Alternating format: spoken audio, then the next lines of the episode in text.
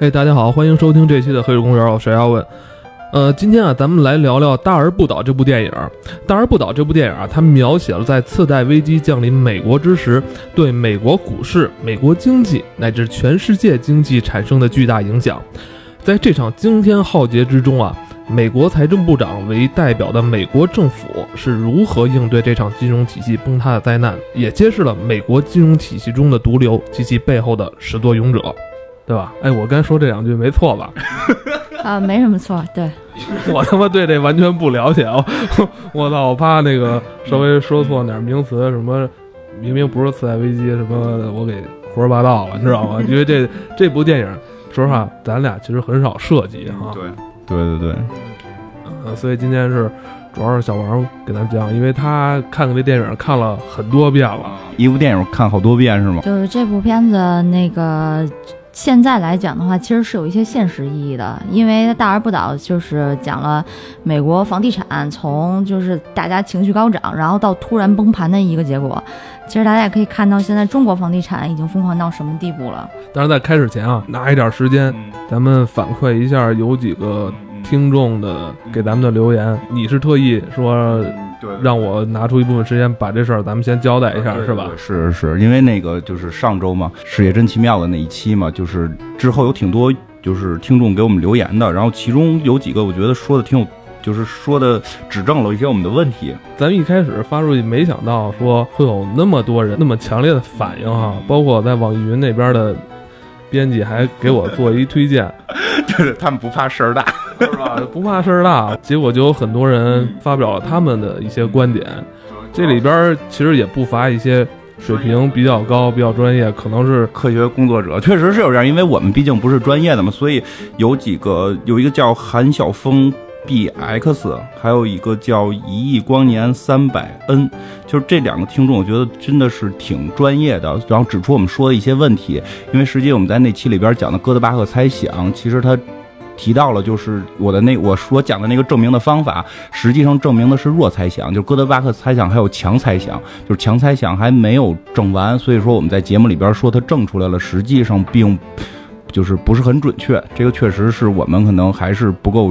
还毕竟不是专门的科学工作者嘛，还是有一定差距。咱们离 科学工作者的距离非常遥远。对对，是这样。其实我们聊的更多的是文化嘛。但是我挺感谢这两位听众，就是，呃，很就是他给我们提供了一些资料，包括一些连接的网址，会让我们做这个节目，也让我自己提高了。这点我就是挺感动的，而且。如果大家有兴趣的话，可以关注微博里边去留了他们给我留的资料的入口，其实能够有兴趣再去看一看。这是我特别欣赏的，帮咱们指正了，并且还把这个出处是吧？对对对，也给拿出来了。对对啊，这是我理想中的一种交流状态。对，你想说点不正常的吗？我 就不说了，不正常你就让我给他消失在另外的次元空间里。对，还有一个听众给我们，就是其实是在前一段了，给我们发来了这个，就是一些投稿。几个月了吧，两三个月了吧。其实这个听众是咱一老朋友了，石头天宇，石头石头天宇，对，一个是关于星际之门的，有一个是关于那个就是他所就是科幻里的爱情的这么一个文章，还有一个是关于叫什么这个改变世界命运的如果。其实这一篇我们会看了，会觉得相对有意思一点，但是他写的东西确实是比较。内容比较多，我们可能也需要去提炼或者说消化一段才能够去做。所以，但是这篇我们是感兴趣，有可能的话，今年有可能会去做一个相关的话题。石头天宇，这一看就是一个非常硬核的一个 科幻爱好者。对对对，我们做这个节目是，并不是我们去教大家什么，更多的是希望的是交流嘛。对，包括像指正我们错误的这些朋友，都给他们去留言了，也希望能够就是，呃，跟我联系上，然后我们可能未来会更多的去交流。呃，我这边是准备近期自杀小队这边完事儿之后，咱们提上日程。对，就是而且我觉得写的真的是很很不错，很有自己的想法。跟你说呢，就是就是来的来的路上吧，就是这这一两天有一个那个。网也是听众，咱们的听众跟我联系，就是他可能会对漫威这边的英雄也会特别了解。可能我邀请他会在做那个奇异博士的时候，可能会邀请他来跟咱们一块儿做，看看太久远了，是两个月、两三个月吧，可能是有这种可能性。其实我挺希望大家多来投稿去交流的，嗯。那咱们就开始今天的这个主题吧。嗯，咱今天要推荐这部电影，它就叫做《大而不倒》，对，英文怎么说？呃，too big to fail。这个片子它叫倒而不倒，其实就是说有一些大企业，它已经规模大到，如果它倒闭的话，对一个国家会影响，呃，甚至就是说整个国家的经济都会被这个企业的倒闭所拖垮，甚至说上千万人失业，然后那个整个国民经济都会产生倒退，是这样的一类企业。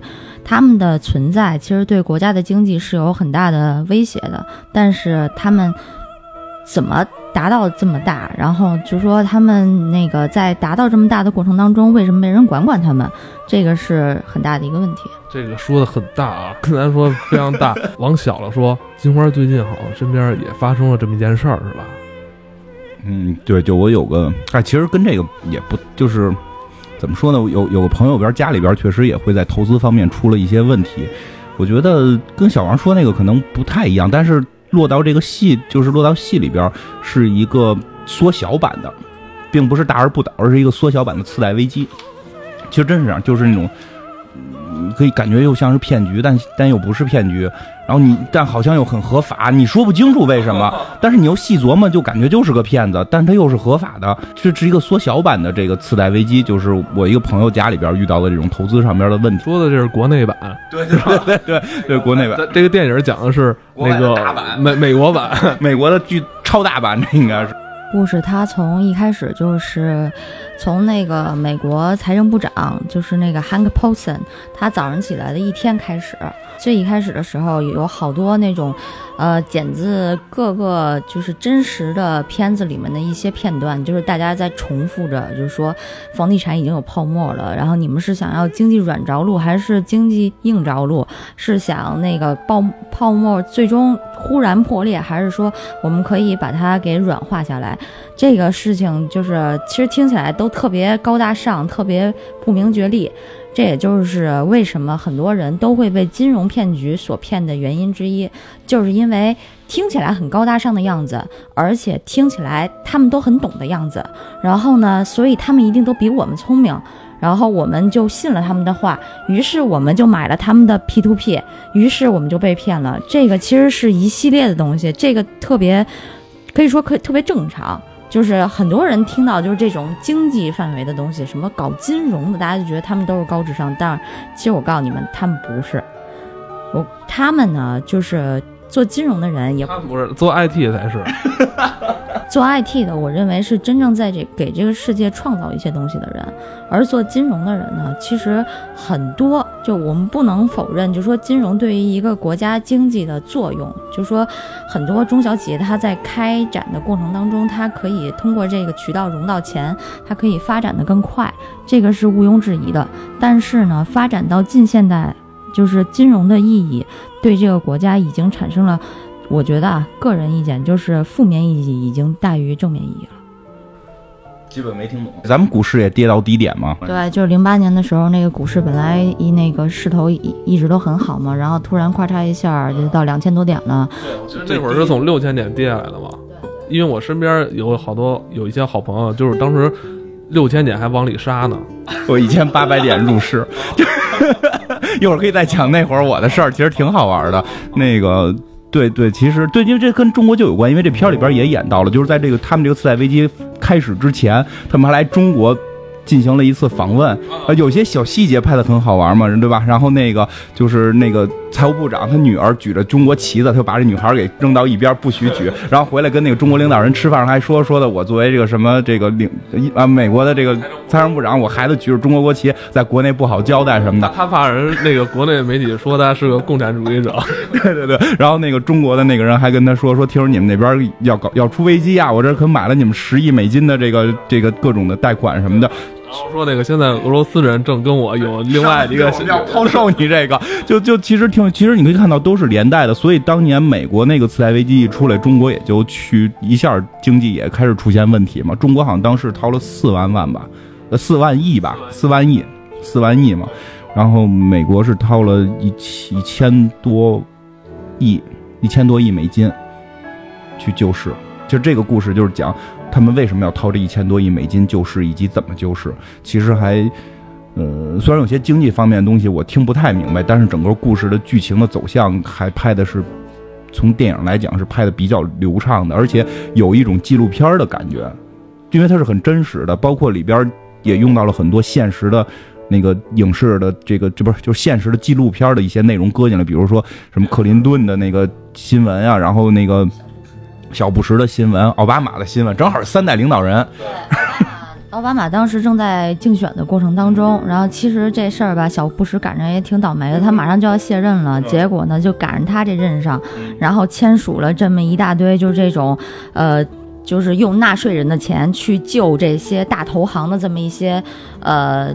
就是条约也不是这条款吧，就反正就是他们那个在呃他们在那个小布什的任上最后最后的时候，其实我觉得为什么最后呃大家投了奥巴马，其实也跟这个有一定的关系。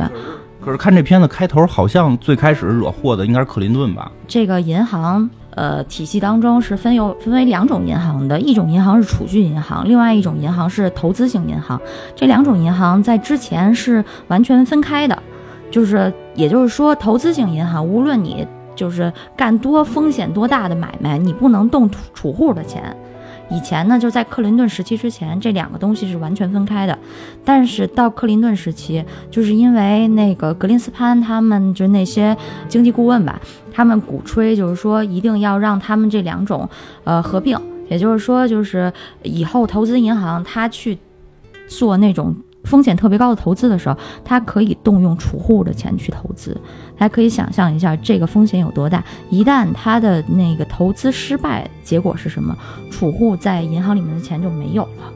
没有的话，作为这一家银行，它最大的风险是什么？没有世界上没有任何一家银行，它的金库里面是有足够的钱的，也就会发生大家所谓的挤兑事件，就是因为储户他会觉得我的钱在这家银行里边已经不安全了，我要把它拿出来。然后这个时候，当他大规模从这个银行里面撤资的时候，这家银行就会濒临倒闭。这家银行倒闭的结果是什么？就是在这个大而不倒里面，大家就可以看到，就是在最一开始的时候，是贝尔斯当这家公那个投行是美国第五大投行，他当时已经濒临倒闭了。然后呢，那个呃联邦政府给了他一个就是救市方案，也就是说，您里边不是有好多坏账吗？就是你已经还不上，就是你的那个。账里边已经，呃，出现那些窟窿，我全都给你填上。填上之后呢，他就是让那个，呃，另外一家银行把它给买了。然后买了之后，结果，呃，第二家濒临倒闭的就是第四大投行，呃，也就是那个雷曼。对，第四大投行就是雷曼兄弟。然后雷曼兄弟当时，呃，本来他们想也想控制住这个，而且尤其是因为第一次他们已经。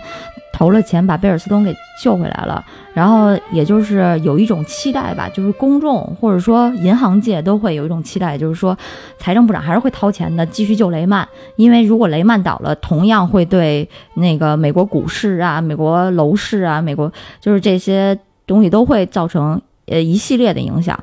然后，但是这个 Hank Paulson 他在这个时候他没有选择呃继续拿钱投那个。拽给雷曼，就是说帮雷曼救市，因为这个时候，他扔出去的全全都是纳税人的钱，他已经没有就是这个权利这么做了，因为这些都是没有立法的，相当于就是他就直接拿了挪用了那个纳税人的钱去帮那些大投行堵空子，而且本身这个。呃，汉克就是这个美国财政部长，他之前就是从雷，就是从那个 Goldman 就是出来的，所以说他如果这么做的话，他其实是好像他一直都对这些大投行那么好，他们捅了娄子，我给你补，就是这种概念，他不想有这种概念在那个市场里面蔓延。于是呢，而且其实他在后面还会有第，就是那个美林那家银行也是快不行了，所以这个时候他如果继续投的话，这其实是一个无底洞。他没有办法这么投下去了，于是我们就看到了在零八年，呃，雷曼兄弟的倒闭，然后自从雷曼兄弟倒闭之后，牵扯出来的一系列的一些事件，而且与此同时，就是美国还有两家公司，一个是房地房地美、房利美这两家公司，还有一个就是美国的 AIG，AIG 这绝对是一个大篓子。AIG 是全球最大的保险公司。，AIG 它的这个为什么这家保险公司还会在这个事件里面会有影响呢？其实就是因为，呃，这家保险公司它帮着这些投行投保了他们那些坏账，也就是说，呃，当时那些投行他们已经意识到自己的那公司里面风险有多大了，于是呢，他们要为了要降低这个风险，而且他们要继续去挣钱，他们要继续投资，但是一个公司能够承受的风险只有那么大，他如果要是继续投资的话，他这些风险还在他的公司内。所以这个时候，他们就去买了一种保险，就是跟 AIG 买这种保险，就是说，呃，让那个如果说他这个信用违约了，呃，他的那个坏账填不上了，AIG 会帮他进行保险。如果说违约的话，就相当于一个保险公司赔你的，呃，就是车的理赔一样，呃，他就会赔你。然后这个时候，呃，如果说雷曼这家公司倒闭的话，AIG 就会计入大量的这种需要投保的东西。然后 AIG 也会倒，如果 AIG 一倒的话，所有向他投入投保的那些呃银行也都会倒，这个就会直接导致美国金融体系的崩塌。多米诺骨牌一样哈，表面上看哈同行业的竞争对手，但是一旦一家死了，嗯，可能是牵扯到一个行业一个信任危机的问题。其实不光是这样，就是就是就是，其实开始这个这片子里边演的这个部长啊。这个片子演的不知道真是什么样啊，因为我老觉得他是高盛的奸细，就是 为什么最后高盛拿了钱了？他是高盛原来的高管吗？他他一定是高盛的奸细，而且最后高盛是是很快是通过次贷危机缓过来之后挣了好多钱，绝对的。但是片子里边演的不是这样，片子里边演的是在雷曼就是要倒的时候，他特别强硬的拒绝去帮助雷曼。就是原，就片子里边演原因就是你们自己捅的娄子，我不能拿纳税人的钱去替你兜这个娄子。但是其实我觉得他们当初的预预判也出了问题，在片子里演到也是预判出了问题。他们想他倒了就倒了呗，能怎样？结果没事没想到后来他们正在那协商怎么救雷曼的时候，这时候美林在中间说 我们也要死。就是美林那个公司是开始是。被叫过来，所有的这些大投行一块来想法解决雷曼，把雷曼至少救救起来。如果救不起来的话，已经预判到会出问题，但是他们没想到问题会有多大。然后这个时候，美林会发现他们自己也有问题。这个时候。他们出了两个方案，有两个两个大银行要可以收购雷曼，一个是美国银行，还有一个是英国的巴克莱银行。美国银行呢，就是美林知道这消息之后，他先自个儿去找美林银行，哎呀，你买我们吧，我们比雷曼强点，还 我们比他还便宜点，对对，你先买我们吧。结果就等于把这生意给抢了。然后英国那个，我觉得就把美美国给玩了。银行同意买了，是英国的那个政府不许买。对的，证监会没有同意这笔交易。嗯，而且说一句特别操蛋的话，我们不想进口你们的癌症。对，对外界人看来你们已经是病入膏肓了，无药可救了。对，玩的他们有点，就美国这套玩的太狠了。一会儿可以再讲他们是是是怎么玩法吧。反正总而言之，就是这些东西就全被连带上了。然后当时就是高盛那些高管在片里演，还在那块儿就是开会嘛。最后。是高盛还是谁说了？说我们还是得帮，虽然他是我们的竞争对手，但一旦他出了问题，可能我们全线都会出问题。我掏十亿，然后对吧？然后掏十亿，然后我们谁还掏？然后每个人说我掏十亿，我掏十亿，这都商量完了，结果那边英国不让不让进行交易，就挺那什么。最后雷曼倒了之后，最后就是有一点也挺有意思，这。这么热闹，就全是各种什么这个这个这个财务，就是这个叫什么金金融体系的人在开会。突然是通用电气吧，通用电气给打电话，通用电气给打电话，就跟他说，就是你现在看这雷曼倒了之后，我们的信用体系已经。那个濒临破产了，我们日常资金的那种筹措都已经出了问题了。如果说你们不想沾那个金融，不想沾什么刺刺激贷款什么的，我们可以理解。但是我们是造飞机的，我们造灯泡的，我们一个是 干实业的公司，我们现在都已经呃想借点钱都有问题。你想，如果 GE 借钱都已经有问题，中小企业怎么办？所以就是，如果说这个信用体系都已经呃就是濒临崩溃的话，那。美国所有的企业都得都得倒闭。对，就是他们做实业的也得需要钱嘛，钱从哪儿来？不就是从华尔街的金融体系借给他们，然后他挣了钱再给人家这个利利利润利息去这样等等这么来折腾嘛。但是，一旦雷曼倒了，整个金融体系坏掉之后，马上就会影响到实业，然后实业就没有钱去进进原料，没有钱进原料，没有钱发工资，然后整个实业都要倒。而且雷曼倒了之后，马上好像是他的那个钱被冻结了，所有储户取不出钱来。对吧？是有这么一个，对，然后就直接引发了就是所有储户储蓄银行的大危机，就是因为刚才我说的，所有的世界上所有的银行金库里边都没有足够的钱，他都是把你的钱给存进来，然后给你一定的利息，然后另外一只手他把它贷出去，然后他去挣这两头的钱。所以说，那个当雷曼倒了之后，就美国人都傻了，美国人说。这么大一个银行都倒了，这就跟中国忽然啊工商银行倒了这么一个结果一样。剩下的人就说：“那我的钱在中国银行，在什么交通银行这些行，它还安不安全？”所有人都都已经慌了，他们都要去取钱，所以这些银行全都要崩溃。就是其实可以看到，就就到这会儿的时候，基本上美国感觉这个万恶的帝国主义、资本主义就要毁灭了，就要自己玩火自焚，搬起石头砸了自己的脚，对吧？让他们那么狂，对。是后来好像最后都，嗯，触动了 AIG，AIG 是一什么机构？全球最大的保险公司，AIG 它其实是他自己捅的娄子，不是别人带着他，而是因为就是说 AIG 它因为。那个就是他给别人的坏账，那个提供保险。如果说就是本本身这个坏账是值一千万美元，然后他有可能有百分之十的可能他会被，他会就是别人还不上这钱。然后本身来说，这个企业 A 他应该在自己的那个呃账本上面记上一百万的坏账减值准备。这个呢是他应该做的事情，但是他不想记这一百万减值准备，这个就是他资产负债表上的一个负债了，相当于是他不想记这个呢，他就去找 AIG 买这么一种保险，然后他买完这保险之后，他就不用记这一百万了，给 AIG 每年比如说付个几十万的那个钱，然后呢，如果这个钱出事儿了，AIG 就把这一千万赔给他，然后呢，AIG 这家公司。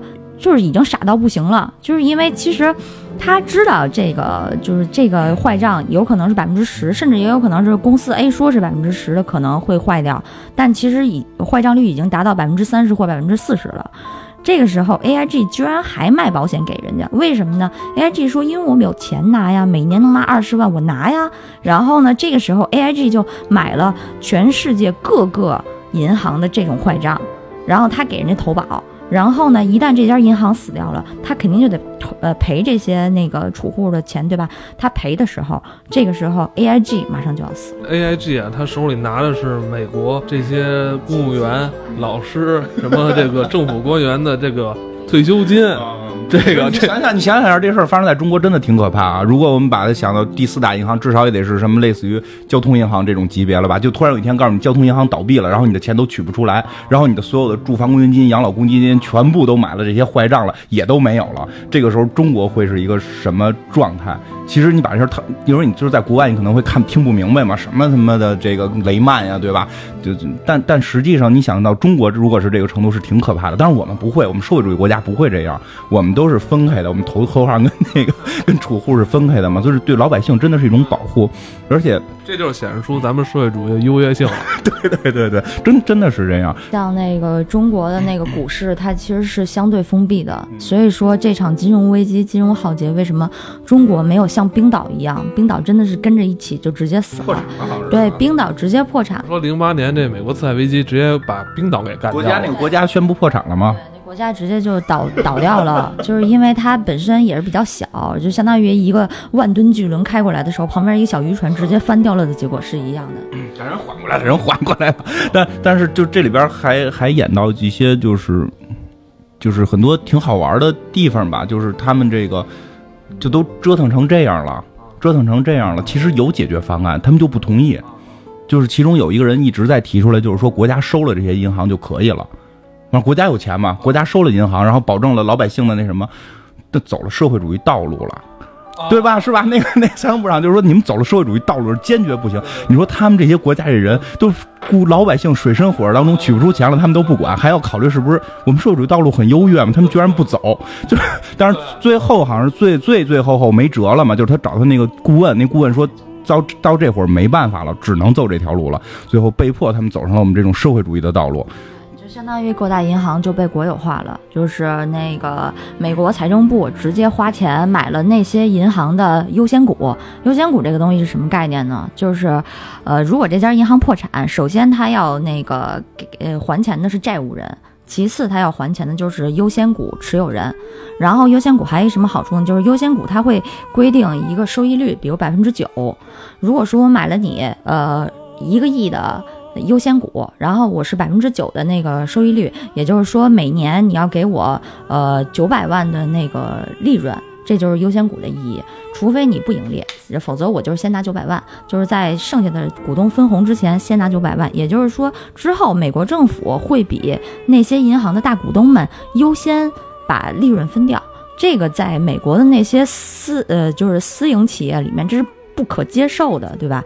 因为政政府怎么能先比我们拿钱呢？他是，他现在成了我们最大的股东了，对不对？就是那种感觉。所以说，他们当时他就提了这么一个，就是说，呃，要用一千二百五十亿，政府给到那些银行买那些银行的股份，然后呢，让那些银行手里有现金，然后把这些现金放贷放出去，激活整个 credit 系统，叫什么？呃，激活整个信用体制。他们是这么着想做的，然后但是在这个过程当中，呃，两方一个是个那个共和党，一个是那个民主党，然后他们两边都不同意，因为对于他们其中一方来说，这个是呃国有化。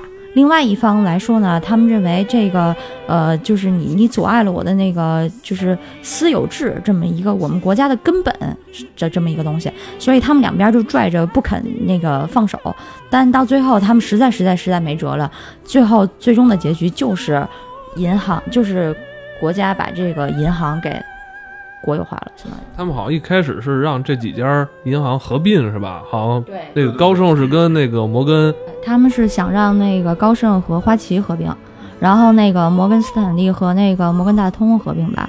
然后呢，就说那个如果是这样的一个结果的话，其实我们可以想到，本身这些银行已经大到我们已经控制不了了。如果任何一家出了问题，整个金融体系都会出问题。他们还想着把它们合并起来，那他们就会大到更加。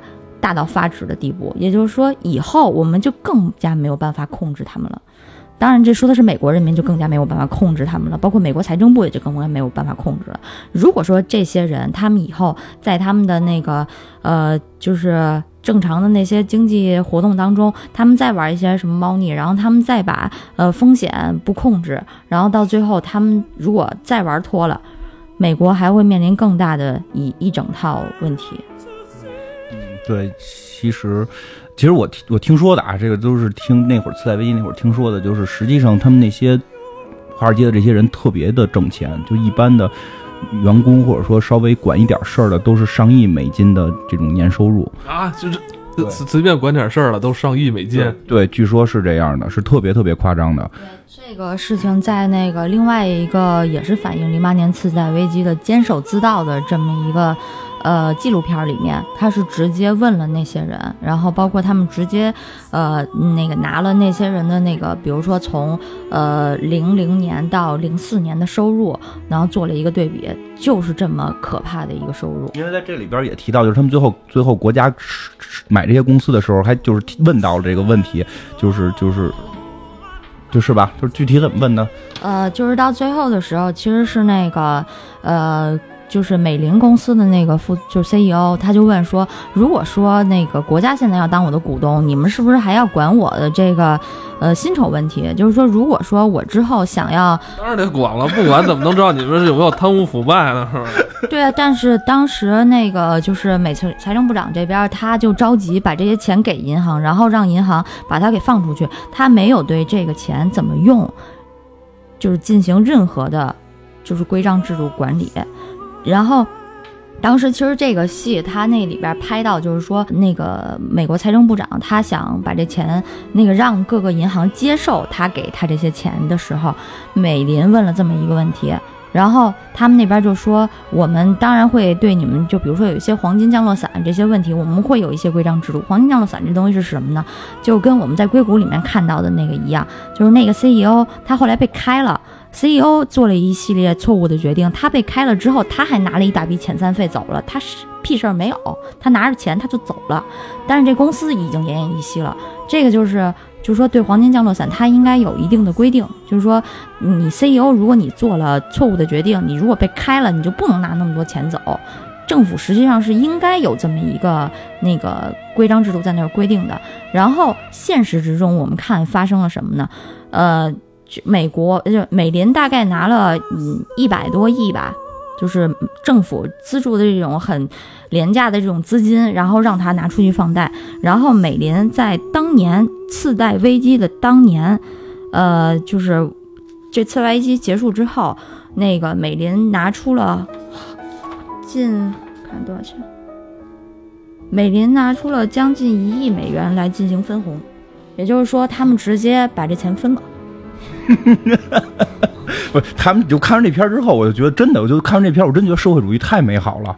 就他们这个财务部长，就国家已经完蛋了，就国家就命悬一线了，老百姓的钱取不出来了，老百姓的这个退休钱都没有的时候，财务部长就义愤填膺的出了解决方案，要去要去来救这些老百姓的时候，居然国会不通过，两边还干架。就民主党、共和党还为了这个选票的问题掐架，然后最后他都给人跪下了。就是财务部长是吧？最后去给一边跪的时候，求你，求你们别打了，行吗？就是现在国家可能已经随时会完蛋了，你们还是为了这种选票的事儿去掐架，这 而且美国那边就是，我觉得他们那个民主党和共和党的那种这个争论吧，其实都到这种地步，就是说，凡是你共和党支持的，我民主党就要反对，这个就是他们现在的一个目的。就是我看过一个那个国外的，就是脱口秀，就就是很很专业了，不比咱们这强多了那种。里边就是他们有模仿国外领导人嘛，就特别有意思。就是他模仿的就是在选战好几年前了，不是这次选战，就是在之前的一次选战，就是突然有一个候选人出来说，我觉得曲奇饼干很好吃。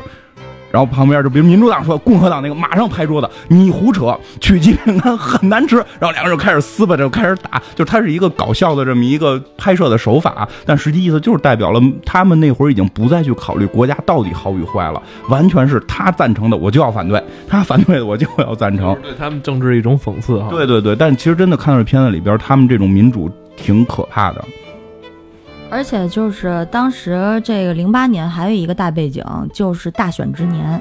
当时呢，那个大选之年，为什么就说，呃，他们不能同意这个？就是大选之年是不能失去一家大银行的。就是当时当选的那个小布什是，小布什是什么？小布什是嗯共和党共和党，对，小布什共和党，然后奥巴马是民主党。小就是因为小布什政府他不能让这么一家大银行倒在他的任上。然后呢，那个呃，就是另外一边呢，他就想让他这么一家大银行倒在他的任上，所以他们两边就是在这个呃救市方案的这块投票的时候，就会产生这么一个很严重的分歧，就是因为他们当时还在大选嘛，然后那个谁也不会轻易出手，谁也不会轻易的同意这么一个方案。还出现巴菲特了。一开始是这个雷曼兄弟出现问题的时候，他们还想是不是找让巴菲特来帮咱，世外高是吧？发现一个特点，就是不止中国人迷巴菲特，跟美国人也迷巴菲特。就有一种就是武林高手是吧？隐居 世外的那扫地神僧的这种感觉。第第一场他出来的时候是在办公室里边，完第二场戏你知道记得吗？就是他是在带着俩小孙女在是那个快餐店里吃冰激凌的，我操，就让我觉得就是扫地僧的那种感觉接电话可以挂掉，接电话可以挂掉嘛，不听，就国家已经都就这样了，然后求他帮忙不听，根本就你没感觉吗？就是他说那话里边，就老让咱觉得有什么玄机啊那种感觉。对 对对，主要是得照顾好那俩小孙女儿，主要是照顾好那两个人，不是，确实是巴菲特确实是世外高人，真的是这样。但巴菲特好像一开始说想以四十美金的股价去收雷曼，是吧？对他是他也是想拿那个四十美金一股，然后那个优先股，然后百分之九每年的那么一个利率来收雷曼的一些股份，然后呢，这样雷曼手里不就有钱了吗？因为你收纳融资之后，那个你手里有钱了，你就可以把这个钱给到你的储户或者是那些挤兑的那些人，那你那个拿去捅。就填那些窟窿，你都可以了。但是呢，那个这个时候就是，其实呃，那个雷曼的当时那个 CEO Dick，他这个人吧，其实是呃，就他之前是一律师啊。那个我觉得他在这里面犯了两大错误。第一大错误就是他那个没有看到什么是沉没成本，就是他在这个戏里面反反复复的说，我们去年二月份的时候，我们的股价还是六十六美元一股呢。但其实这个就是犯了财务管理里面的第一大忌，就是你老想着以前的事儿，那都已经是过去了。你得现在，你看你现在，在这个片子刚一开始的时候，雷曼是三十六块钱一股，到最后雷曼破产之前，雷曼多少钱一股？两块钱一股。他所有的投资人都疯了。你就想一个一个股票从三十六跳到两块钱一股，那就是当年中石油啊。对，因为那会儿有首诗嘛，叫“问君能有几多愁，恰似满仓中石油”。那个，然后这个，但是中中石油当时其实也就是将近被腰斩嘛，就是呃五十多块钱还是什么的掉到二十多块钱，它也没有就是三十六块钱掉到两块钱这么狠。然后 Dick 犯的还有一个错误呢，就是说呃他在当时巴菲特呃已经给了他这么一个就是解决方案的时候，他觉得他自己呃第一他对形势判断有错误，他一直相信房地产依然坚挺，不可能掉下来，房房。楼市不可能跌，这是他犯的第一个，就是也是一个错误吧。然后呢，他犯的第二个错误就是说，呃，他当时那个总是他还想着说，在这场那个风暴平息之后，我们还可以从呃 Goldman 手里分一杯羹，因为他之前其实是挺过了好几次那个金融危机，然后但是他在这次的时候，他觉得他自己还能挺过去。如果说他能够继续坚持的话，他。他其实没有清楚的看清楚形势，嗯，其实就巴菲特投钱不光是说有钱去给人这个还钱啊，就是最关键就是巴菲特的号召力太强了，就美国也都是巴菲特脑残粉，就巴菲特只要宣布他买了这家银行，大家第二天股股价就上，大家都会去买，所以巴菲特就是确实是有这个能力在这块儿。哎，不过可以说说就是。就是问，就刚才小小王一直说的跟房地产有关，可能好多我觉得听众不明白这事跟房地产的关系在哪儿嘛。实际上这件事儿就是说的最简单的是什么呢？就是当初美国人把这个银行把钱放贷给了一堆就是还贷款能力比较次的人的手里，让他们去买房。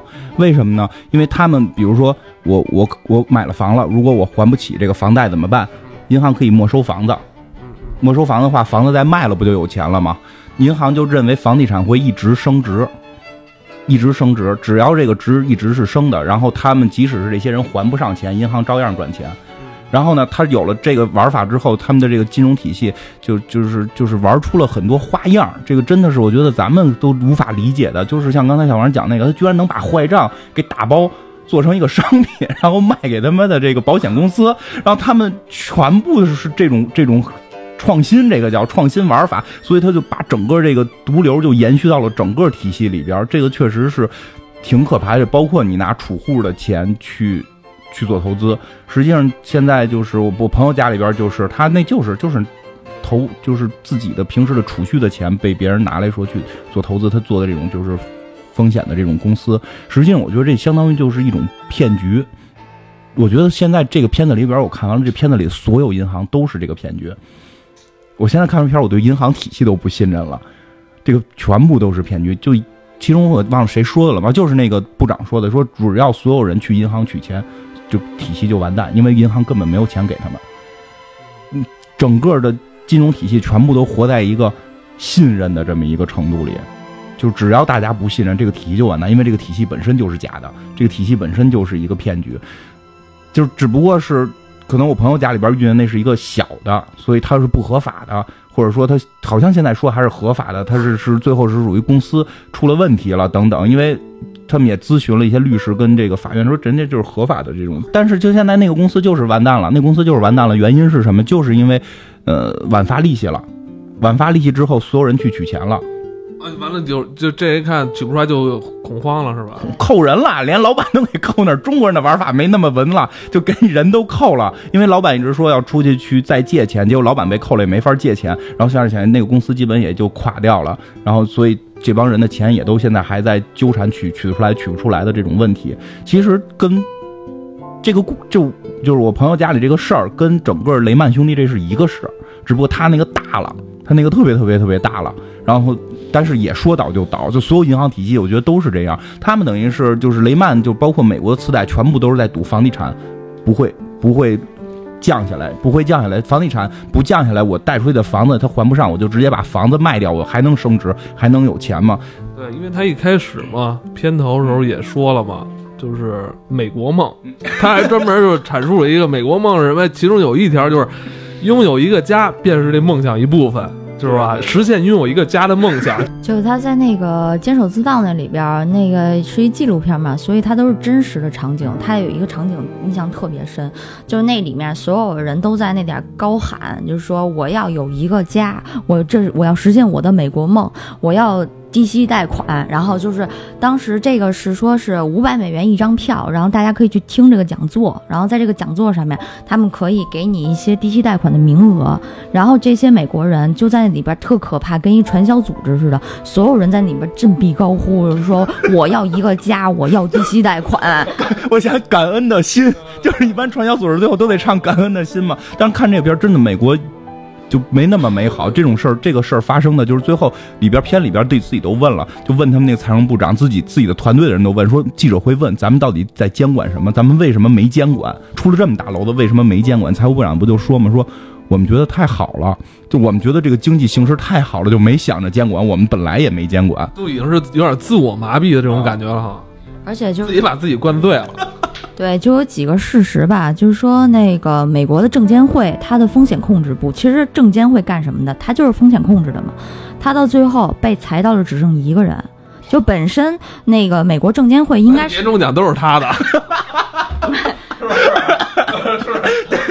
美国证监会本身应该是有一个拥有至少五六十人一个。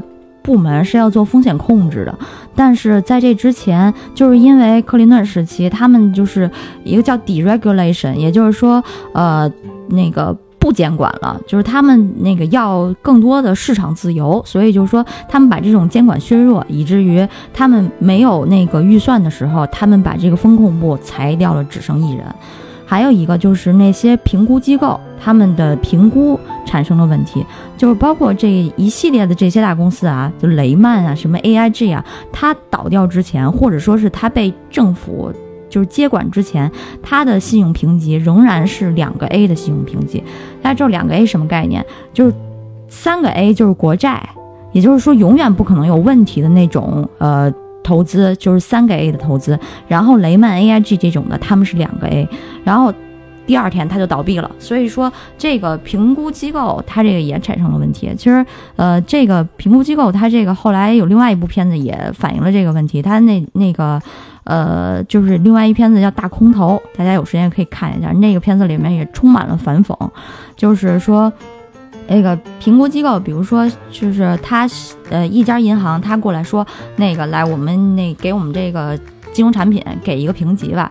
然后呢，这家银行如果拿不到三个 A 的评估，他就会转去另外一家评估机构去要。所以说，这家评估机构他在给他这评估的时候，他根本不看里边什么东西，他直接就闭着眼睛写三个 A。所以说，这个就是好多，比如说那个我们买那个基金呐，我们买一些那个投资啊，为什么就是说你当时看的时候，什么风险揭示书里边永远写的就是说是什么二级较低风险，但是它最后还是会倒，就是因为大家不能相信这些评估机构，他们写那都是屎。就是我我觉得，因为因为朋友家里出的这些事儿，我真觉得 这个这些都是跟美国学的，美国是有不好的地方。我们其实我是希望。能真的，中国至少应该这个监管的再严一点儿。你觉得是咱们现在这些法律法规还没有说，就是说它跟进的速度还没有这么快。太不严了，这些玩法都学会了，但是没有任何法律法规去管。其实美国也没有任何法律法规去管。然后他们这个对，然后呢，那中国这边为什么刚才金花说那个案例，也就是说他们没违规，还是一个正当机构，就是因为法律里边没写这是不正当的。所以说，我们就应该要出台一些法律，让让这个东西，呃，明确的写进法律条文里边，不能这么干。然后以后我们那个投资人的钱才能被追讨回来。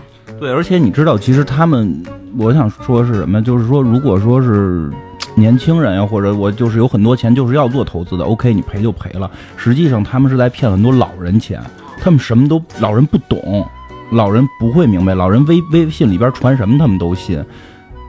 而且其实真的说起来，有时候这样，就是我们这代都是独独生子女，然后都不可能一直陪在父母身边，对吧？你说，比如有三四个孩子，每天都会有人去看父母，可能父母的还会好一点。但这种可能咱们一一个礼拜见一回，两个礼拜见一回父母，咱们这还都是本地的呢，那些外地的父母就会更不容易见嘛。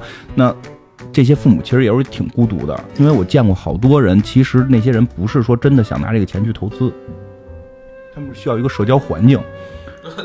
对吧？就是这些拉你投资的这些人，进门叫叔叔阿姨，对吧？你 说这个。前两年是卖什么保健品是吧？我觉得卖保健品还好点儿，就是东西能吃。现在卖这种这这种东西，就就简直更那什么，而且就他们真的还很厉害，会组织活动，组织一群老头老太太坐一个大巴就开到一个地儿去，然后开一个联欢晚会。这群老头老太太们就觉得自己特别的荣誉，你明白吗？哎呦，我们比别人别人聪明，还有砸金蛋环节等等这些，真的是把这些老人的抓住这种老人心里边的这种空虚，然后。去，我觉得这就算在骗老人钱。这个没有，虽然你现在他现在合法，那就是因为我们跟美帝国主义学了一个资本主义的糟粕，真的是这样。他他虽然现在合法，但这就是一个美帝国主义的糟粕。但我们学他了，然后而且反而我们用更混的办法。你看美国这还是在骗成年人，在就就是在骗这个这个壮年人吧，就是他们要买房嘛，这绝对不是骗老头老太太，也会有，但不会针对老头老太太。中国这个就只针对老头老太太，特别狠。就就我觉得这点是。哎，就是简直是这么，我觉得都没有人性了。这个，就是老头老太太攒了一辈子钱，就真的最后很多扔到这里边。金花说到这儿有点有点愤怒了啊，有点愤怒了啊。还行吧，我就看不得欺负老头老太太、孕妇、孩子这个。对，就前几年有另外一部片子叫那个《夺命金》。我不知道你们看没看过，那里边就是何韵诗演那个人，他是一银行职员。然后呢，当时有一个老太太过来找他买基金，然后他就问那老太太说：“阿婆，你想拿这钱就挣的钱干嘛呢？”阿婆说：“其实就是我现在也没有多少退休金，我就想挣一个买菜钱。”其实他应该很清楚，这个阿婆她的那个风险承担能力是非常非常低的。然后，然而呢，就是因为他完不成业绩了，所以他就骗这老太太买了一个高风险基金。然后也是零八年，香港股市被影响的非常严重，然后直接导致了就是这个老太太那个基金特别特别。亏，然后到最后这老太太就就就自杀了。然后在这个一开始的时候买这个基金之前，因为它是高风险型基金，它高风险高回报嘛，他就光跟老太太说了，就说这基金能挣多少钱，能有什么百分之十几、百分之二十的收益。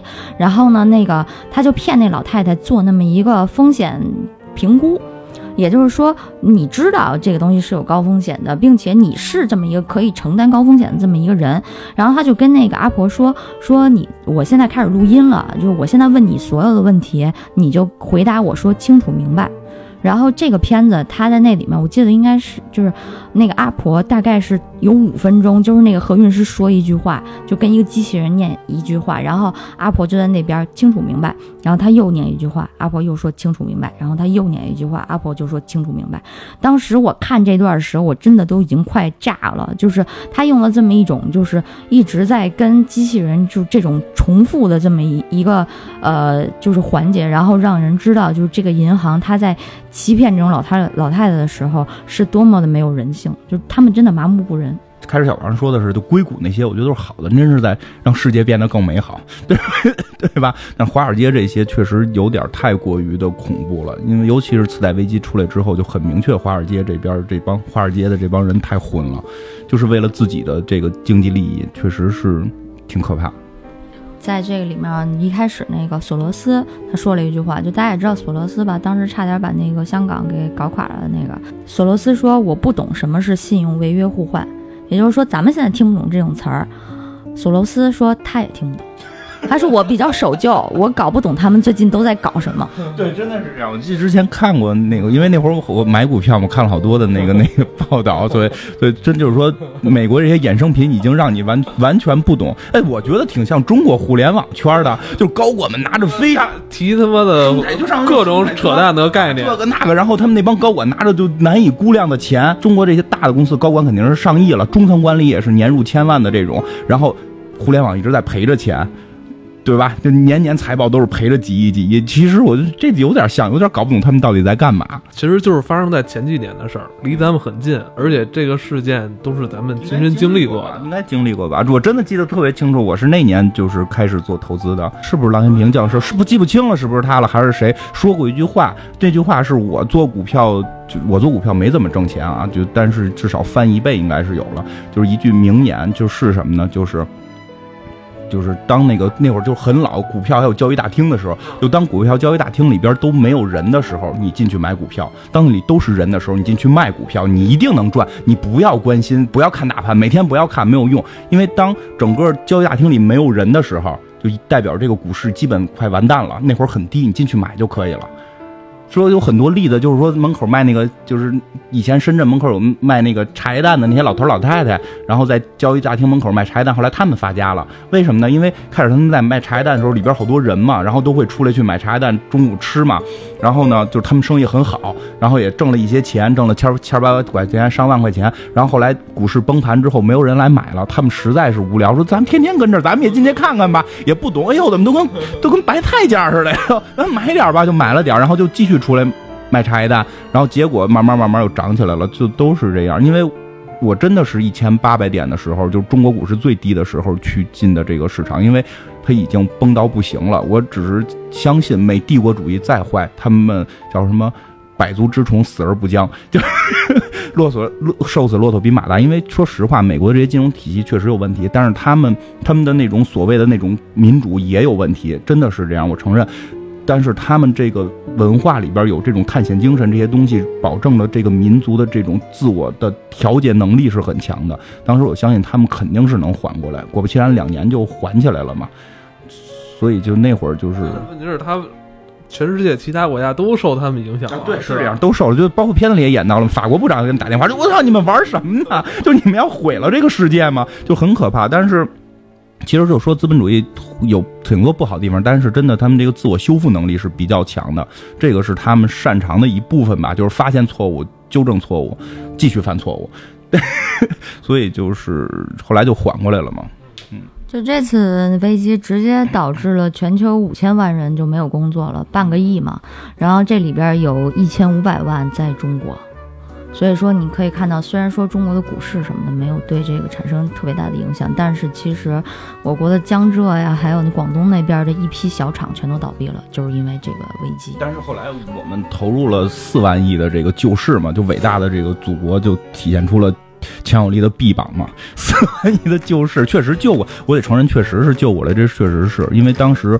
其实中国在这方面，不过美国会一直诟病中国这方面嘛，就是它的金融过于垄断嘛。然后这个包括那会儿好像是哪年的香港的那个金融危机，也是中国出出面嘛。就是九七年香港回归那个。对啊，就是中国出面就愣扛过来了嘛。所以国外很多去诟病，包括现在那个川普不是也在诟病中国的这一套嘛？但实际上对于老百姓是一种保护吧，我觉得算是。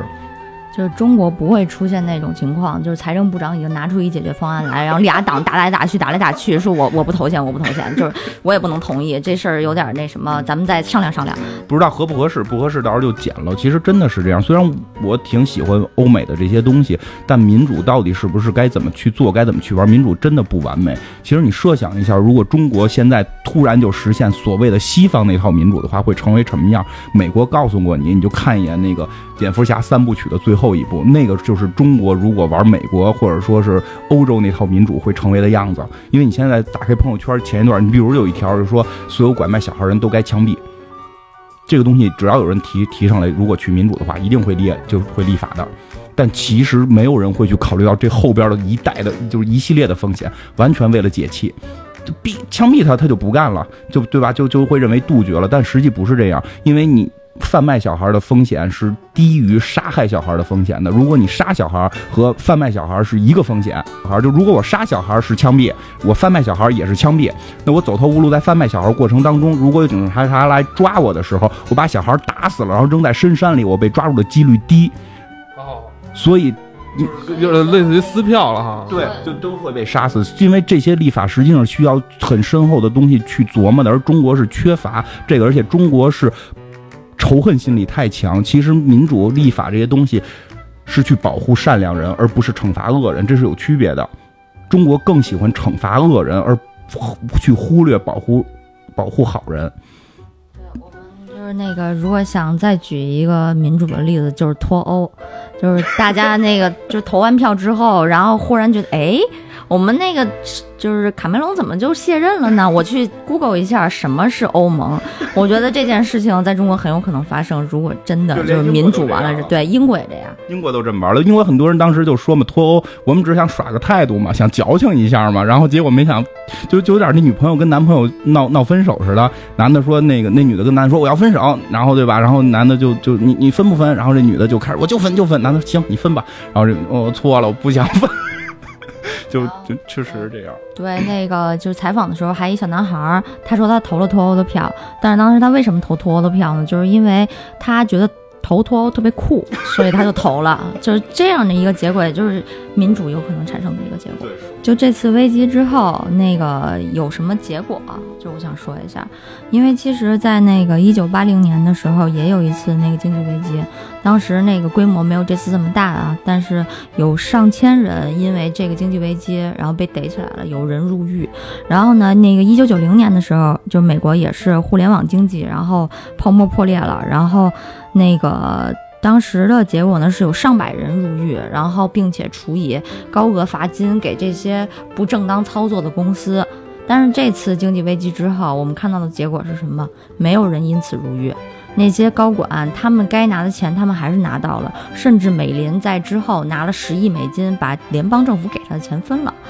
这个其实是我觉得美国现在已经病入膏肓的另外一个征兆，就真的是他们没有再去人与有人愿意管这件事情了，就是。已经是这个危机之后的事实，已经造成那么一既既成事实了。就是纳税人的钱已经流失了这么多了，还是没有人去管。听说的是高盛把他们都玩了，高盛在里边装了把孙子，还假装自己受害，但实际最后高盛把他们所有人都玩了。最后高盛在整个次贷危机里边是挣了很多钱。我听说是这样，这就不太懂了。听说包括什么欧盟那些都跟高盛有关，包括他们什么做空希腊等等，都是早就看到这些问题。而且是他这部电影是先出了书，嗯，又出了电影，包括还有你刚才提到的那个纪录片《坚守自盗》，是吧？还有一部《大空头》，《大空头》应该是最近这两年新的吧？《大空头》里边都是好莱坞一线的男男明星，布拉德·皮特，那个还有贝尔，这帮人就在里边。我这个。他们当初也是亏了钱了，还是赚了钱了？对对，来这抒发一下。但是我觉得《大而不倒》这个片子从电影质量来讲特别紧凑，看着是比较带劲。这个我是直接很很很顺畅的，就中午休息的时候看的，然后就长嘛，休息时间不够，然后挺着急的，然后就是就就去厕所找地儿给看完了。对因为因为特别紧凑，就是整个那个关系从一开始感觉是个小事儿，我操，事儿越折腾越大，越折腾越大。然后那个演财务部长那个人的那个。演的也特别的到位，就是，就越往后看越好看，电影上的这种可观性还是很强的，可看性。嗯，什么一个片子讲财务问题的，大家都懒得看。就我觉得这个片子吧，它的那个讲故事的那个节奏非常好。呃，就算是对这种话题从来不感兴趣的人，应该也都能看得下去的。也让好多人知道了高盛、摩根、美林、雷曼兄弟是吧？你说这是不是也是他们做了一次品牌啊？不知道，你你看，包括娱乐精神越来越高，你包括 AIG 是吧？通用电器也过来三十边都投钱了，可能。